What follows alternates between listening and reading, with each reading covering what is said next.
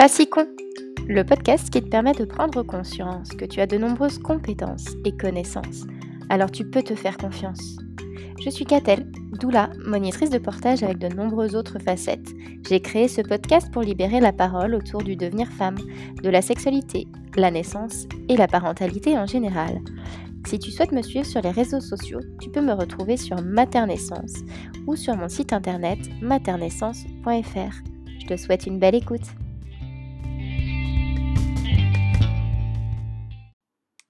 Hello, bienvenue dans ce nouvel épisode. Et si accompagner les femmes passait d'abord par les inviter à se connaître elles? Et si, avant même de se sentir femme, en tant qu'enfant, en tant qu'adolescente, on démocratisait un petit peu et on ouvrait la parole autour de ce que représente le cycle féminin? Je me suis posé beaucoup de questions et j'ai eu envie de vous partager l'échange que j'ai eu avec Claire. Claire est kinésithérapeute. Elle travaille notamment en pédiatrie au sein de son cabinet mais depuis son propre parcours, elle s'est formée et accompagne de façon globale les femmes. Au cours de cet échange, nous avons donc parlé des avantages à mieux se connaître soi, pour pouvoir également mieux parler avec ses professionnels de santé, ses partenaires et même ses enfants. Je vous souhaite une belle écoute. Bonjour Claire, merci de bien vouloir participer à cet épisode. J'aurais aimé du coup, pour commencer, que tu puisses nous parler peut-être de ton parcours et comment tu en viens à vouloir accompagner les femmes et en plus des bébés dans ton, dans ton rôle de kiné à la base. Bonjour Catel. Eh ben écoute, euh, moi mon, projet pro il a vraiment démarré avec la pédiatrie parce que j'ai, je suis tombée dedans à la sortie de mon diplôme et euh, c'était vraiment euh, une passion. Et en fait, euh, ce qui m'a amené à accompagner les femmes, ben, c'est mon parcours plutôt perso. Un parcours personnel un peu compliqué. J'ai de l'endométriose, mais je l'ai appris que très tardivement. on m'a toujours dit toute ma vie que j'avais mal et que c'était normal d'avoir mal pendant ces règles, donc je ne me suis jamais inquiétée. Et en fait, c'est quand j'ai voulu avoir un enfant, forcément, que ça a posé un souci et long, de 5 ans et demi, pour avoir ma première fille. Et en fait, j'ai appris euh, plein de choses sur moi, mais plein de choses aussi sur la fertilité, plein de choses sur les cycles. c'est là où ça a débloqué plein de connaissances auxquelles j'avais accès finalement grâce à, mon diplôme de kiné. Mmh. Ça m'ouvrait des portes euh, plus professionnelles que ce qu'on trouve euh, juste en cherchant sur Internet. Bah, je me suis plongée dedans pour moi dans un premier temps pour essayer d'optimiser mes propres cycles, ma propre envie, mon mmh. propre désir d'avoir un bébé et mon quotidien. Et, et puis, ben, après avoir eu ma première fille, euh, je, je, suis restée dedans et j'avais envie de faire quelque chose de tous ces apprentissages-là. Et j'ai transformé en fait, mmh. pour que ça devienne aussi un projet professionnel. Ah, chouette. Et, et, du coup, en tant que kiné, tu fais plutôt de l'apprentissage pour connaître son propre cycle ou il y a aussi des manipulations dans le cadre, euh, par exemple, comme tu l'évoques, euh, d'une conception, d'un parcours PMA, etc. Alors j'accompagne euh, dans tous les cas, que ce soit juste apprendre à se connaître même quand tout va bien, que ce soit apprendre à se connaître quand on a des difficultés et comment pallier à ces difficultés, et aussi accompagner euh, les femmes qui ont un désir de grossesse et qui ont besoin d'accompagnement plus que d'autres, y compris quand elles ont déjà un parcours médicalisé en PMA. Parce que ben, pour être allée dedans, je me suis rendu compte que le parcours médical était très très médical et qu'on beaucoup euh, la santé de la femme euh, au détriment de son désir d'avoir un enfant.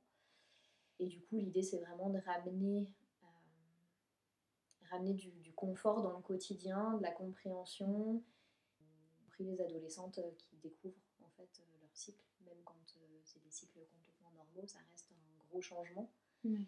Et ça met des années à se stabiliser et, apprendre à se connaître à, à ce moment-là de sa vie. Je trouve que c'est hyper riche en fait.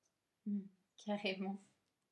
Et justement, autour de la connaissance de soi, j'ai l'impression que nous, en tant que femmes, on s'en occupe pas vraiment avant. C'est plutôt quand justement il y a désir de grossesse ou euh, qu'il y a des difficultés à tomber enceinte. Euh, est-ce que toi, tu vois des avantages justement de, se connaître avant, de pouvoir euh, débuter dès l'adolescence? Comment transmettre aussi les infos peut-être quand on est déjà maman d'une ado ou d'une petite fille en devenir Est-ce que ça passe déjà justement par les toutes petites filles? Bah finalement un peu oui. Alors bah moi j'ai fait comme euh, beaucoup de femmes, j'ai découvert ça parce que j'étais en difficulté et en désir de grossesse. Mais avec les connaissances que j'ai aujourd'hui, j'aurais adoré les avoir euh, adolescentes. Mm. Euh, je fais partie d'une génération ou d'une famille, je sais pas, peut-être les deux, où c'était un peu tabou tous ces sujets-là. Donc certes on m'expliquait ce que c'était que les règles très vaguement, que ça revenait tous les mois et qu'il fallait voilà il fallait se protéger, de différentes choses. Mais on m'a plutôt appris ça comme une contrainte de laquelle il fallait, avec laquelle il fallait faire avec, plus qu'une magie, un petit peu quelque part, parce que finalement, ça apporte aussi énormément de belles choses en dehors de pouvoir faire un bébé, hein, évidemment. et quand on sait ce que ça peut nous apporter, euh, ben, en fait, c'est super et on se comprend mieux, on comprend beaucoup mieux les difficultés qu'on peut relier du coup à ça et du coup y pallier. Et ça, c'est chouette. Donc, comme je disais, euh, c'est une fille que j'ai eue comme premier mhm. enfant. Et du coup, c'était une évidence pour moi euh, de la baigner un petit peu là-dedans. Et de, pouvoir développer des, des, des, ateliers ou des façons de mieux connaître son corps quand elle sera adolescente. Et je me rends compte que avant ça, parce que là, elle a, 3 ans et demi, bah en fait, surtout, j'ai pas de tabou. Euh, quand elle est avec moi dans la salle de bain et que j'ai mes règles et qu'elle me demande c'est quoi sa maman dans la baignoire je lui dis, bah, c'est du sang, ma chérie, euh, maman, elle a ses règles, enfin voilà. Et je lui explique vraiment sans tabou, je me cache pas en fait, je me mm. cache plus. Et comme ça, ça fait partie de, de son quotidien, quoi. Mm. Aussi, et je pense qu'elle aura moins de. Enfin, j'espère en tout cas, je croise les doigts, pour qu'elle ait moins, moins d'angoisse, moins d'anxiété, et surtout qu'elle soit beaucoup plus en confiance avec son corps quand elle sera en période d'adolescence, quoi. C'est vrai que l'idée est la génération un peu tabou, mais peut-être pas forcément, mais au moins euh, de voir les règles comme quelque chose un peu contraignant qui revient tous les mois et fait suer. Mm. Et j'avais un peu la même, euh, la même conception et je me dis que ça demande de changer de regard justement des tout petits, euh, comme pour l'accouchement où en fait on voit l'accouchement comme quelque chose de douloureux, d'atroce, où tout le monde tout le monde te voit dans ton intimité, alors qu'en fait, ça peut être quelque chose de très beau. Et je, relis beaucoup cette image de la féminité là. Euh, à, la naissance finalement. Et tu évoquais justement des éventuelles difficultés qui pouvaient être liées au cycle et comment y pallier. Est-ce que tu pourrais nous parler justement du cycle féminin de façon un peu abrégée, puisque l'idée c'est pas de faire un cours et de développer. Euh, pour ça, euh, il faut venir te voir en atelier du coup. Mais euh, voilà, quelque chose qui pourrait être, vulgariser un peu la connaissance du cycle pour celles qui connaîtraient pas du tout. Ben, je dirais qu'au lieu de vulgariser, il faut surtout mettre un, un stop à plein d'idées reçues, mm. notamment de se dire qu'un cycle ça dure 28 jours. C'est la première idée reçue qui est fausse. Pour certaines femmes, c'est vrai, mais pour la plupart des femmes, c'est pas le cas. De se dire que l'ovulation, du coup, c'est au 14e jour, c'est pas vrai non plus. Mm. en fait, on a plein d'idées reçues qui sont des moyennes sur euh, toute une population, mais qui représentent pas du tout une femme en tant que telle. Et pour autant, il y, a, euh, il y a des choses qui sont relativement fixes dans un cycle euh, de femmes. Et de le savoir, et eh ben, ça permet quand même de prévoir quand est-ce qu'auront lieu les règles. Et du coup, bah, de pouvoir euh, anticiper certaines choses. Il faut surtout tordre le cou aux idées reçues. Vraiment, il y, y, a beaucoup de choses là-dessus. Un cycle il a, on va dire, quatre phases. Et en règle générale, on commence par dire que J1, c'est les règles.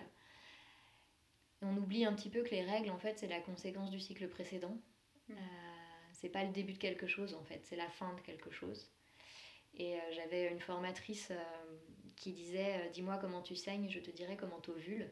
Et, et en fait, c'est vraiment ça. Les règles et la façon dont on saigne, ce qu'on perd, ce qu'on peut percevoir, la quantité, la couleur, l'abondance, les douleurs, enfin tout ça donne des informations sur ce qui s'est passé avant et rien qu'observer ces règles, ça permet d'avoir pas mal d'infos sur euh, comment s'est passé le cycle qui a précédé. Et donc, euh, et donc c'est important de savoir qu'il y a quatre phases. Donc il y a effectivement la phase des règles, il y a la phase pré-ovulation, donc euh, juste avant l'ovulation, la phase d'ovulation, et derrière la phase qu'on appelle lutéale, qui est post-ovulatoire, entre l'ovulation et les règles. Et en fait, c'est cette dernière qui est fixe, relativement fixe. En fait, elle dure pour, euh, alors pour une moyenne de femmes, elle dure entre 11 et 16 jours, hors pathologie. Quand tout va bien, elle dure entre 11 et 16 jours. Pour une même femme, elle est assez fixe à 24 heures près pour tous ses cycles, tout au long de sa vie. Alors ça peut changer après un accouchement, par exemple. Mhm. Mais globalement, elle est fixe tout au long de sa vie. C'est-à-dire, si une femme a une phase lutéale de 12 jours, elle aura une phase lutéale de 12 jours quasiment toute sa vie et jamais de 16 mm. jours. Donc ça permet, quand on sait repérer l'ovulation, il y a plein de facteurs qui permettent de repérer de savoir précisément quand est-ce qu'auront lieu les règles. Mm. Et en fait, la phase qui est pas fixe, bah, c'est la phase d'avant l'ovulation, c'est celle-ci qui peut être soit très courte et qui fait des cycles très courts, soit très longue et qui fait des cycles très longs. Mais entre l'ovulation et les règles, hors pathologie, c'est très fine. Justement, par rapport à l'ovulation, est-ce que tu parlais des petits signes d'une mhm. ovulation? Par rapport à une période fertile, donc en fait on est fertile sur la phase pré-ovulatoire, des... comment on peut euh, savoir en tant que femme justement sur, je sais que c'est les principes de la symptothermie ou de la connaissance justement des glaires, est-ce que tu peux nous en parler un peu? Il y, a aussi, euh, il y a aussi la méthode Billings qui est, euh, qui est bien faite là-dessus. c'est les deux méthodes qui sont les plus, qui sont reconnues comme étant efficaces surtout. Globalement, l'idée c'est d'observer euh, ces pertes. Mhm. Alors, soit euh, sur la symptothermie, euh, c'est la température plus les pertes et c'est les pertes au toucher. Donc, l'idée c'est de mettre les pertes entre les doigts et de voir quelle texture elles ont. sur la méthode Billings, il n'y a pas la température, il n'y a que l'observation et la sensation de la glaire.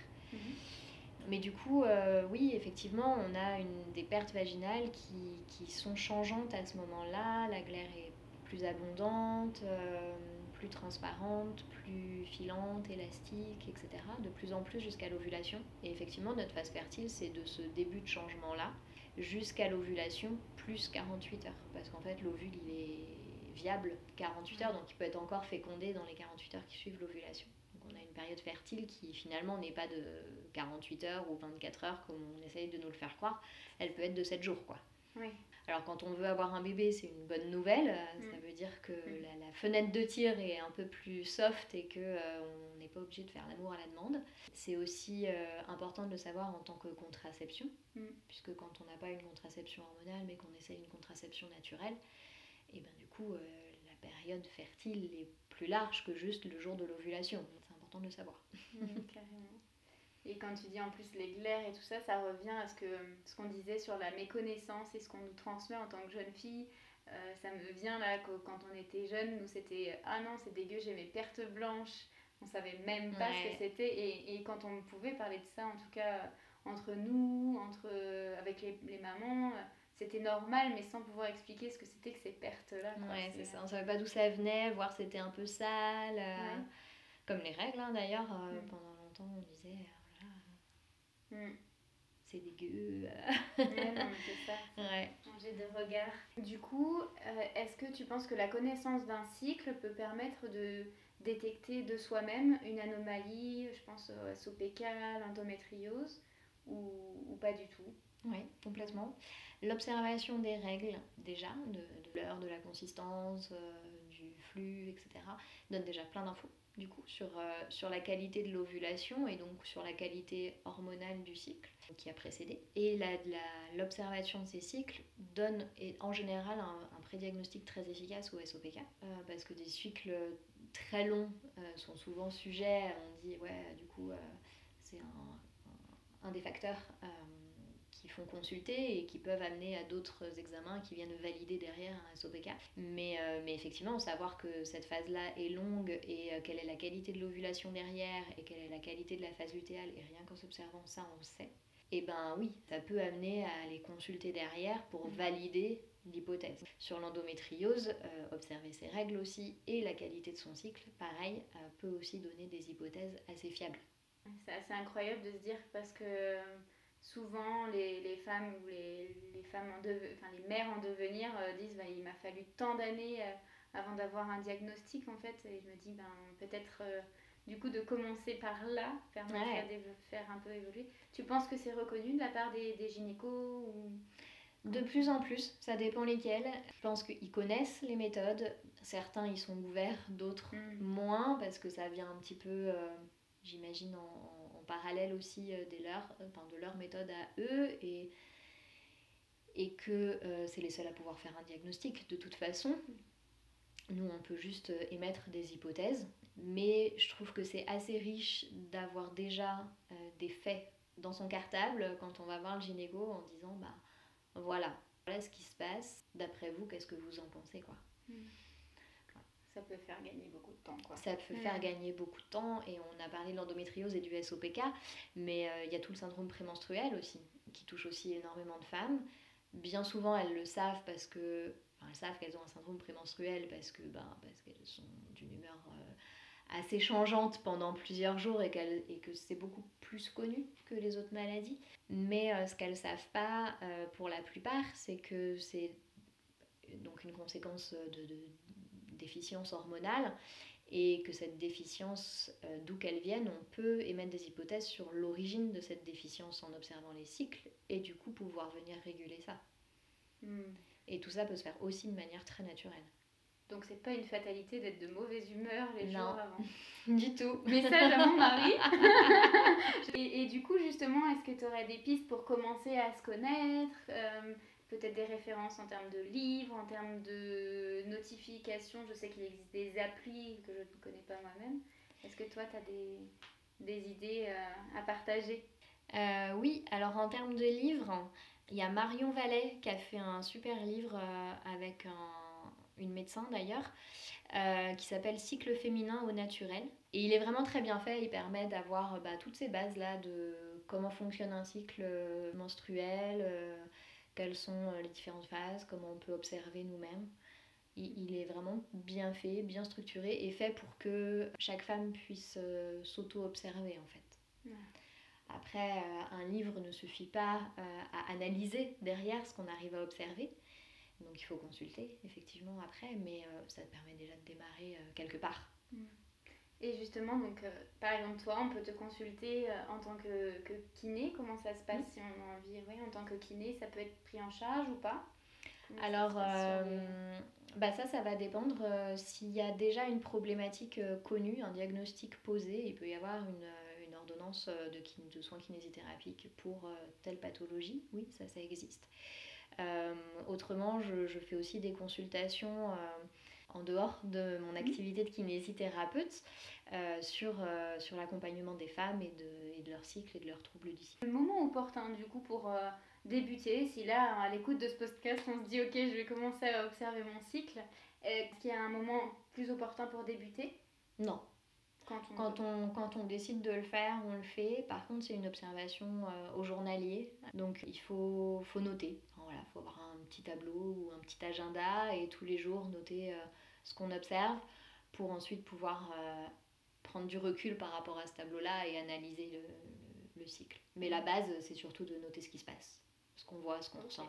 Dans ce qu'on voit, ce qu'on ressent, alors euh, il y a effectivement les glaires et un peu tout ce qu'on perd un peu dans la culotte finalement. Et tout le côté, alors ça c'est pas très terre à terre, mais les changements d'humeur, euh, les petits coups de blues, j'ai l'impression qu'on y est plus touché, par, que c'est plus démocratisé, que ça peut être lié au cycle. Mm. Est-ce que du coup ça s'explique euh, physiologiquement ou pas vraiment, mais pour toutes les femmes c'est plus ou moins identique selon les phases? Alors, on, est hormonalement différente à chaque phase. Du coup, on est géré par nos hormones à chacune des phases et ces hormones ont une action euh, euh, aussi sur notre humeur et notre façon d'être au monde.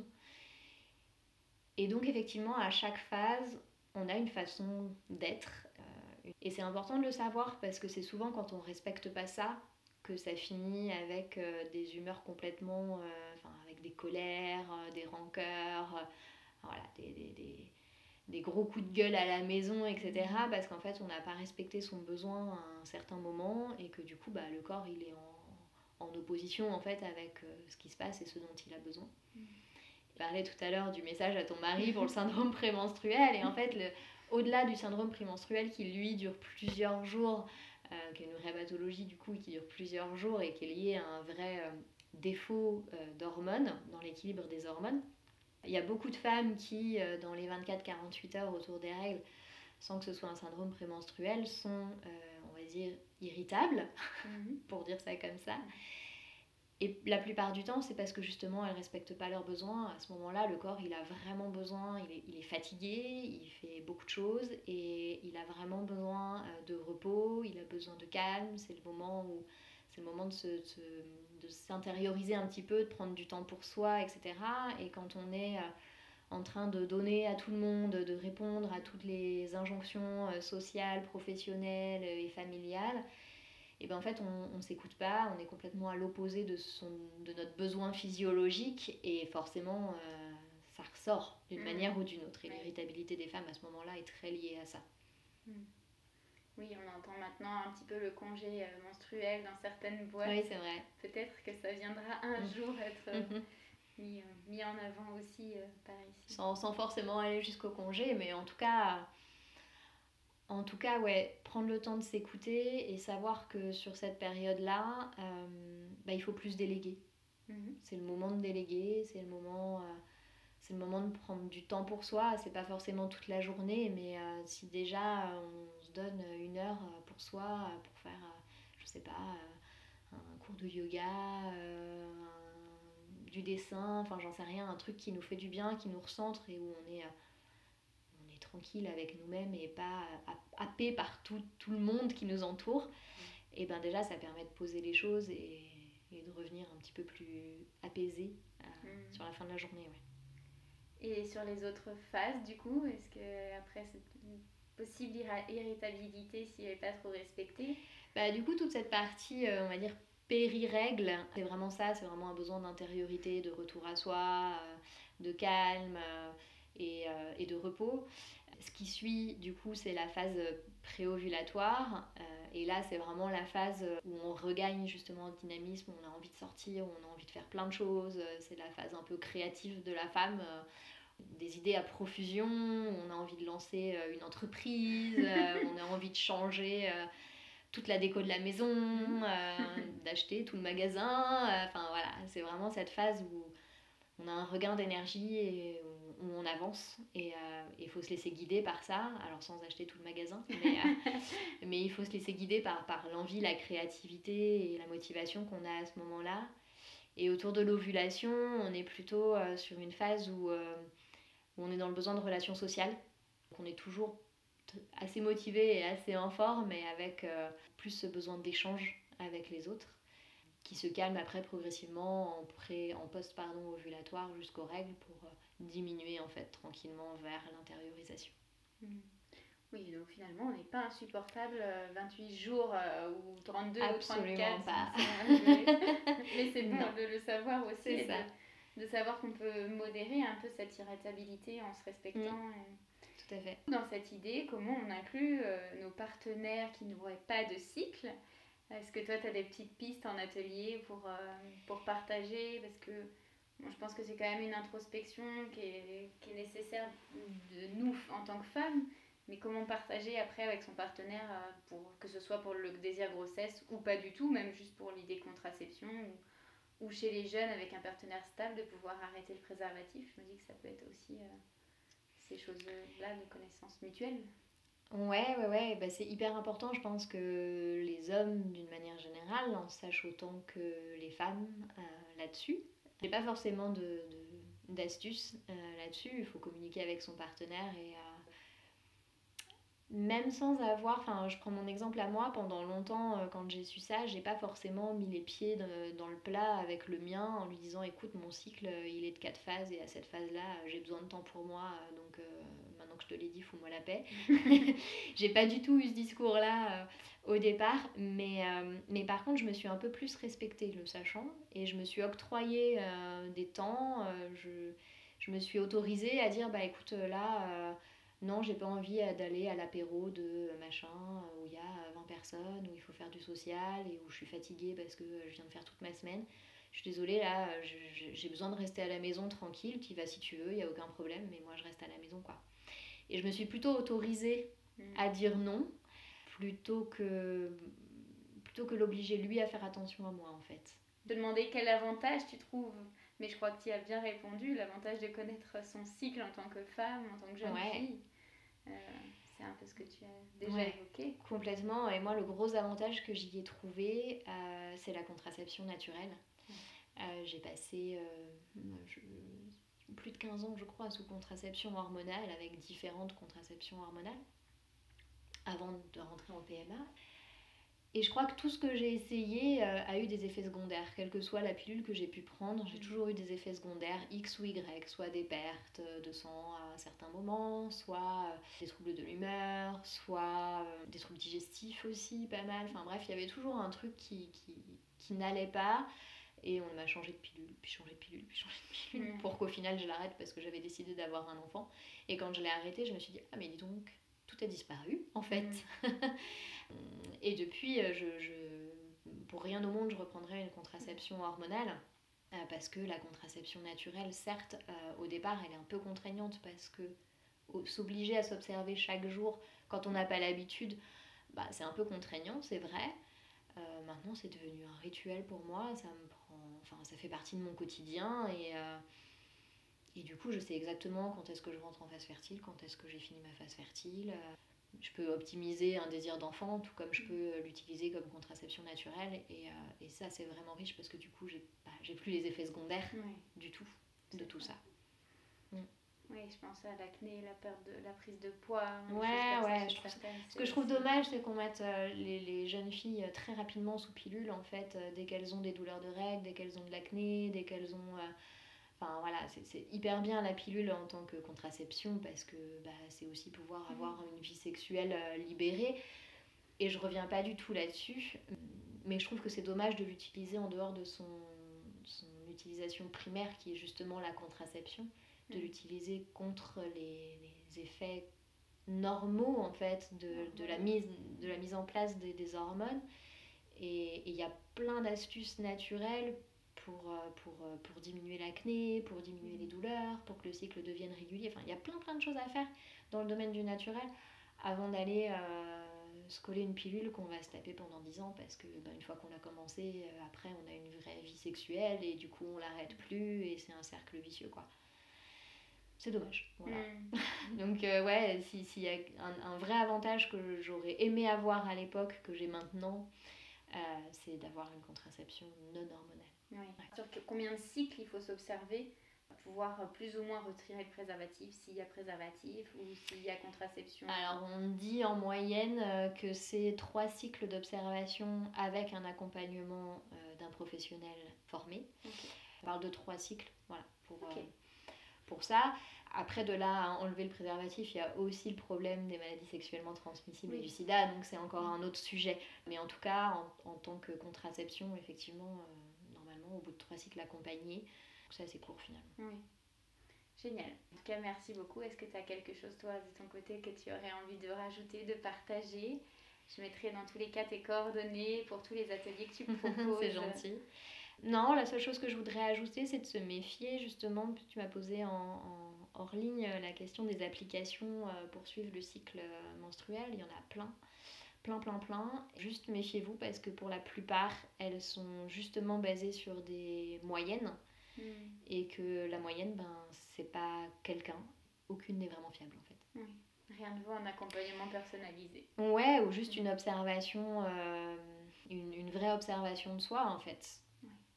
Sans forcément avoir même un accompagnement, mais euh, s'observer et ne pas se relier à une une application qui, euh, une fois qu'on a rentré euh, nos, dates, nos trois dernières dates de règles, peut nous dire quand est-ce qu'on ovule, ben en fait non, mm. c'est pas possible. Tout comme elle ne dit pas quand est-ce que notre bébé va naître. Moi, Exactement. bon, bah, merci beaucoup Claire. Avec plaisir Catel.